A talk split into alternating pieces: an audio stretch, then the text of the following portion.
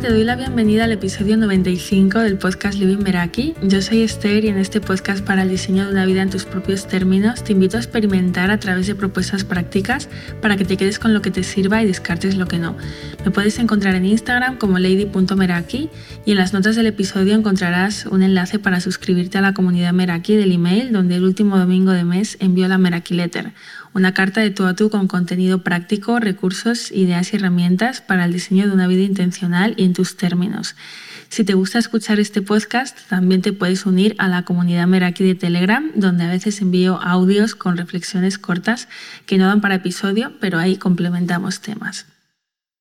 Estoy grabando este episodio porque no podíamos llegar al episodio 100 sin hablar de esto y vamos a sumergirnos en un tema que nos toca en mayor o menor medida en algún momento de nuestras vidas y con más frecuencia de la que quisiéramos, que son esas excusas que nos contamos a nosotras mismas para no tomar acción y hacer los cambios que sabemos que necesitamos hacer.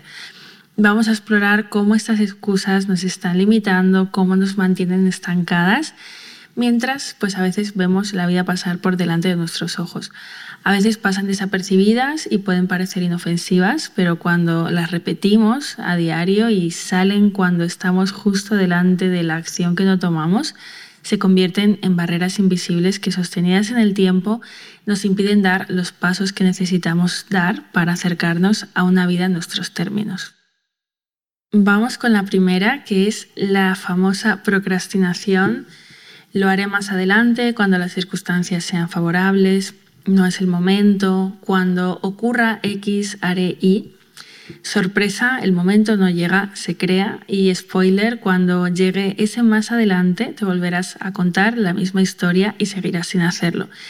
Es fácil caer en la ilusión de que las circunstancias deben ser perfectas para actuar y decimos cosas como lo haré más adelante cuando todo esté en su lugar, cuando encuentre más tiempo, cuando tenga más dinero, cuando se alineen los astros. Sin embargo, en esta búsqueda constante de las condiciones ideales, a menudo nos vemos envueltas en un bucle de procrastinación constante. Y aquí es cuando nos convertimos en la mujer del mañana, de mañana empiezo, mañana me matriculo en eso que deseo, mañana me apunto a yoga, mañana invierto en mí. Y ese mañana no llega, sino que se convierte en una excusa o barrera mental. La siguiente es la falta de tiempo. No tengo tiempo para dedicar a hacer cambios en mi vida. Spoiler, no es tiempo, son prioridades y la falta de tiempo es una de las excusas más frecuentes que nos contamos cuando se trata de evitar dar los pasos que queremos dar hacia adelante. La rutina diaria, las responsabilidades eh, personales, laborales, compromisos sociales, familiares, nos pueden dar la sensación de que el tiempo se nos escapa, dejándonos con poco margen para dedicar a nuestras verdaderas prioridades y metas personales. Y aquí es importante recordar eh, un básico, que es que todos tenemos las mismas 24 horas en un día y lo que diferencia a las personas que logran realizar esos cambios significativos en sus vidas es que priorizan qué hacer en esas horas. ¿no? Saben qué límites poner para proteger su tiempo y energía, a qué dicen sí, a qué dicen no y qué claridad tienen también sobre cómo quieren vivir ese día ¿no? y no dejarse llevar por la inercia. Porque es fácil caer en la trampa de los ladrones de energía y dedicar tiempo a actividades que no nos están aportando valor real mientras dejamos de lado aquellas que sí que podrían impulsarnos. Así que aquí podemos hacer una evaluación honesta de cómo estamos invirtiendo nuestro tiempo para ver de dónde partimos, para identificar ladrones de energía y para mostrarnos que la falta de tiempo no es el obstáculo en realidad. Después está el miedo al fracaso o a perder. ¿Y si lo intento y no lo consigo? ¿Y si invierto en mí y no logro resultados?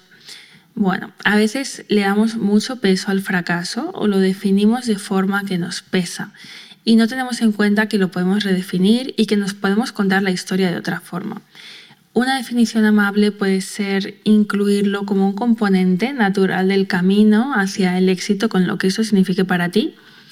Y las experiencias pasadas pueden ser catalizadores de un cambio positivo. Y aquí nos podemos preguntar dónde se encuentra escondido el regalo de, esta situación, porque a menudo detrás hay una lección valiosa que nos puede ayudar a equipar nuestra mochila para tomar decisiones en el futuro. Así que en lugar de dejar que el miedo a repetir el pasado te detenga, ¿cómo sería utilizarlo como un trampolín? Reconocer que ese intento fallido te ha traído un aprendizaje, te ha ayudado a subir un peldaño en la escalera, a cambiar tu perspectiva y, poder abordar nuevos desafíos con una mentalidad más abierta. Luego nos encontramos con el famoso ¿qué dirán? Y aquí está el voy a dejar de encajar en este lugar, ¿qué dirán los demás si decido apostar por esto? El temor al juicio ajeno a menudo tiene más peso e influencia en nuestras decisiones y acciones de lo que nos gustaría. Y esta excusa puede manifestarse como una voz interna que nos advierte sobre las opiniones y percepciones que van a tener quienes nos rodean o la gente, la gente en general, ¿no? Nos anticipamos a, a lo que van a decir o lo que van a pensar de nosotras. Y el miedo a ser juzgadas por tomar un camino distinto al esperado por los demás se puede convertir en un obstáculo que nos paralice a la hora de tomar decisiones.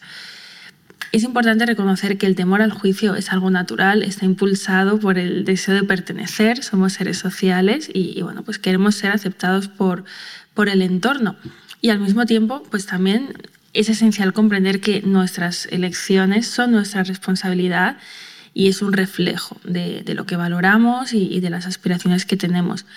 Entonces, cuando nos vemos atrapados en ese qué dirán, estamos entregando el poder sobre nuestras vidas en manos ajenas. Así que en lugar de tomar decisiones basadas en lo que creemos que los demás quieren o esperan de nosotras, es importante recordar que aquello que es un sí para nosotras tiene que ser el motor y la guía de las decisiones que tomemos. Para mí este es uno de los pilares de vivir en, tus términos, es hacerlo en base a ti y no en base a expectativas o, términos de otros. ¿no? Y ese otros, pues, es la sociedad, es el entorno. Y una manera de superar esa excusa es cuestionar nuestras creencias en torno al juicio de los demás. ¿no? ¿En qué medida permito que las opiniones externas definan mi valía o lo que puedo o lo que no puedo hacer? ¿Cómo de realista es la idea de que todos a mi alrededor están constantemente juzgándome? Y lo curioso de todo esto es que muchas veces no sabemos por quién está formado ese qué dirán, ¿no? ¿Qué dirá quién? Porque a veces es el entorno y otras eh, son personas totalmente desconocidas, ¿no? La gente que va paseando por la playa, la gente que va eh, a la clase de yoga o de pilates en el gimnasio, por ejemplo. Y aquí es útil reconocer que en, la mayoría de los casos las personas están ocupadas con, con sus vidas, con sus preocupaciones y no dedican tanto tiempo como imaginamos a juzgar eh, las decisiones de, los demás. Y aquí me viene a la mente el ejemplo de mujeres que no se apuntan al gimnasio por el que dirán o no van a clases de algo por pensar que las demás personas van a estar en un nivel más avanzado o que van a hacer el ridículo o que se van a quedar dormidas en la relajación final. Y con esos pensamientos se están privando de vivir la experiencia de practicar un deporte o actividad que les gusta. La siguiente excusa es el quiero que salga perfecto, el perfeccionismo.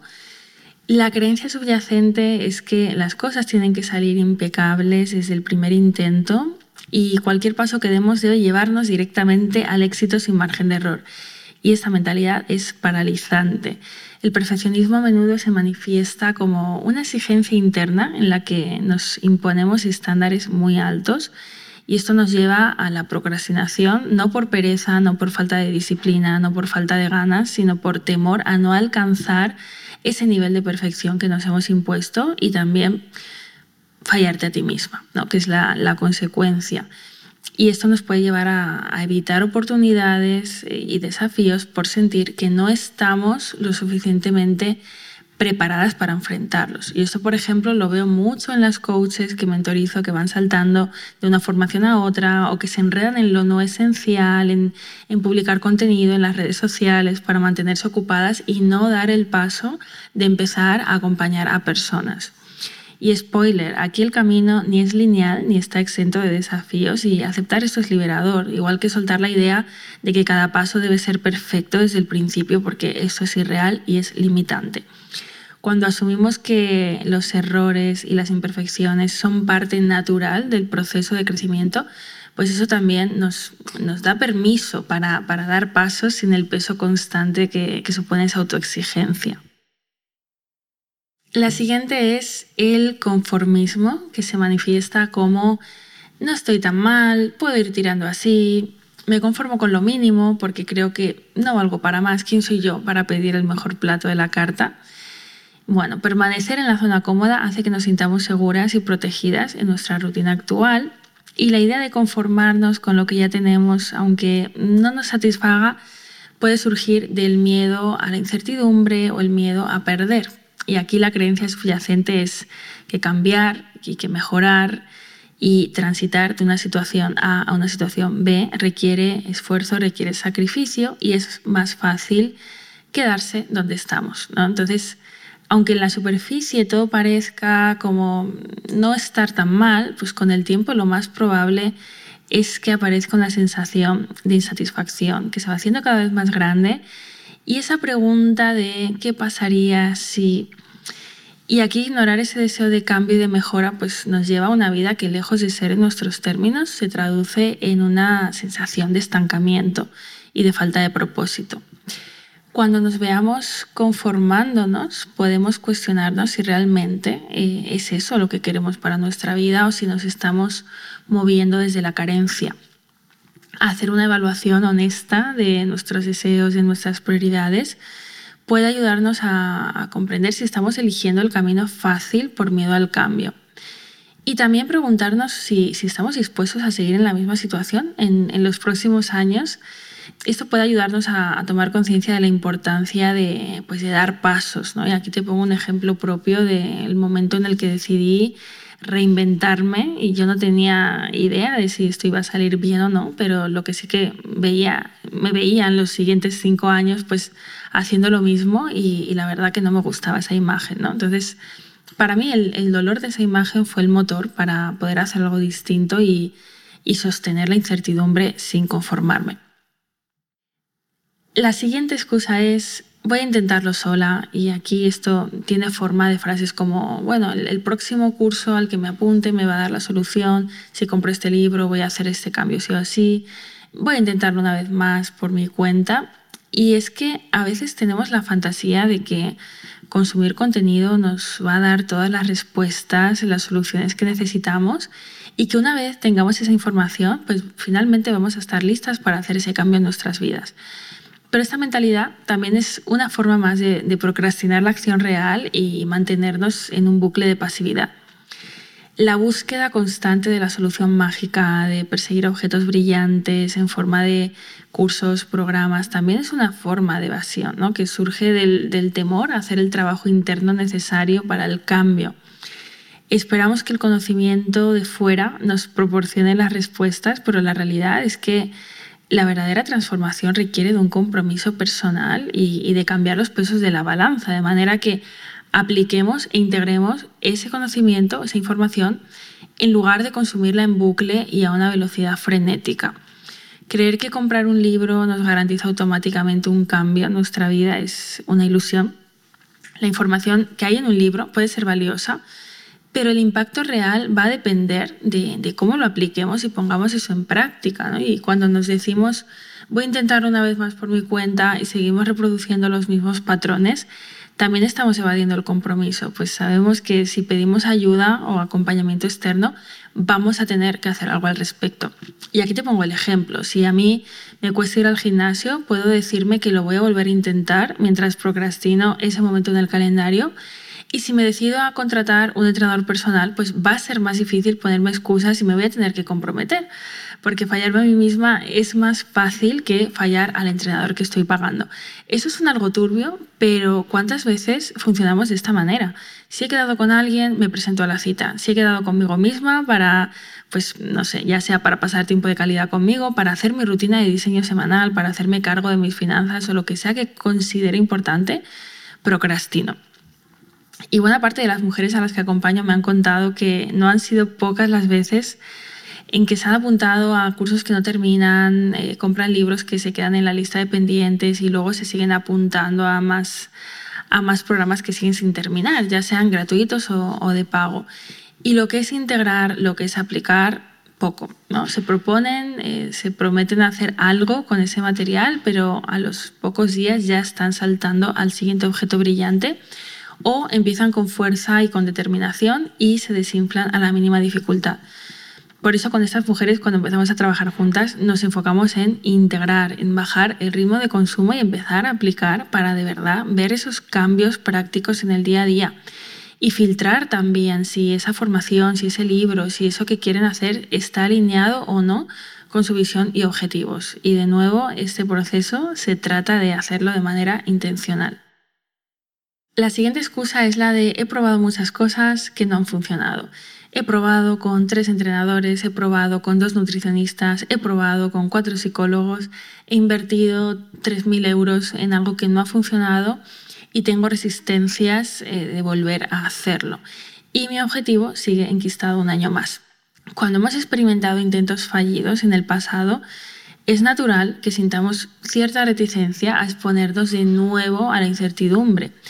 Pero si nos quedamos ahí, pues con total certeza no vamos a avanzar y vamos a repetir el mismo objetivo año tras año contándonos que nada nos funciona. Y negarse a experimentar nuevas opciones es una excusa que se viste de cautela, pero que a menudo oculta el miedo a sentir que fallamos y a decepcionarnos a nosotras mismas. Cuando hemos invertido tiempo, energía, dinero en algo que no resultó como esperábamos, las experiencias de esos intentos fallidos se convierten en una mochila de piedras que, puede dejar una marca en nuestra confianza, en nuestra valía, autoestima, haciéndonos dudar de nuestras propias capacidades y estar pues temiendo el resultado. Sin embargo, aunque nos contemos que lo hemos probado todo, a menudo eso supone un 5% de las opciones que podemos explorar o lo hemos probado a base de insistencia o no de la forma más óptima. Y aquí también estamos pasando por alto algo muy importante y es que no todos los intentos tienen el mismo resultado y el pasado no define necesariamente el futuro. Y no somos la misma persona en el intento 1 que en el intento 5 o en el intento 8, porque en cada uno de ellos Igual que hablaba antes de la mochila de piedras, también hay otra mochila que es de recursos que vamos adquiriendo mientras estamos experimentando. Incluso una persona que está intentando algo de una determinada manera, en el año 1 lo puede intentar en el año 3 y que salga bien solo porque su actitud ha cambiado. Y vamos a por la última que es el dinero. Y aquí puede ser el dinero como escasez o el dinero como excusa. Me explico. El dinero como escasez. Bueno, el dinero es oxígeno. A menudo me he encontrado mujeres que me dicen, eh, Esther, quiero esa vida que deseo, agradezco la recomendación de este acompañamiento, de este programa, quiero trabajar en mí, pero es que no puedo permitírmelo. Y bueno, yo al principio decía, vale, o sea, no pasa nada, lo entiendo, pues sí, sí, eso en el futuro. Pero sabes qué, el tiempo pasa y esas personas mm, veía que seguían en la misma casilla de salida. Y aquí me di cuenta de que cuando la parte económica no está fuerte, nos cerramos la puerta a infinidad de cosas. Por eso no estar bien en este área es el punto de partida para hacer algo al respecto. Y por eso creé Meraki Finanzas, por cierto. Y ahora cuando veo que tengo delante a una mujer que no está fuerte en este área, empezamos por ahí, trabajando las creencias sobre el dinero que le están frenando y que son herencia de sus antepasados diseñando hábitos sencillos relacionados con, el dinero y, viendo nuevas opciones también para generar ingresos y proyectando cuánto cuesta ese estilo de vida en sus términos y de qué está hecho.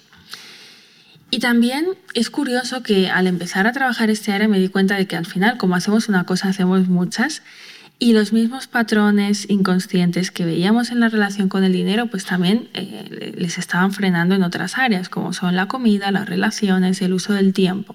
Es decir, que trabajan las finanzas y lo que descubren les está ayudando en otras áreas. Y, y bueno, esto a muchas les parece magia, pero no lo es.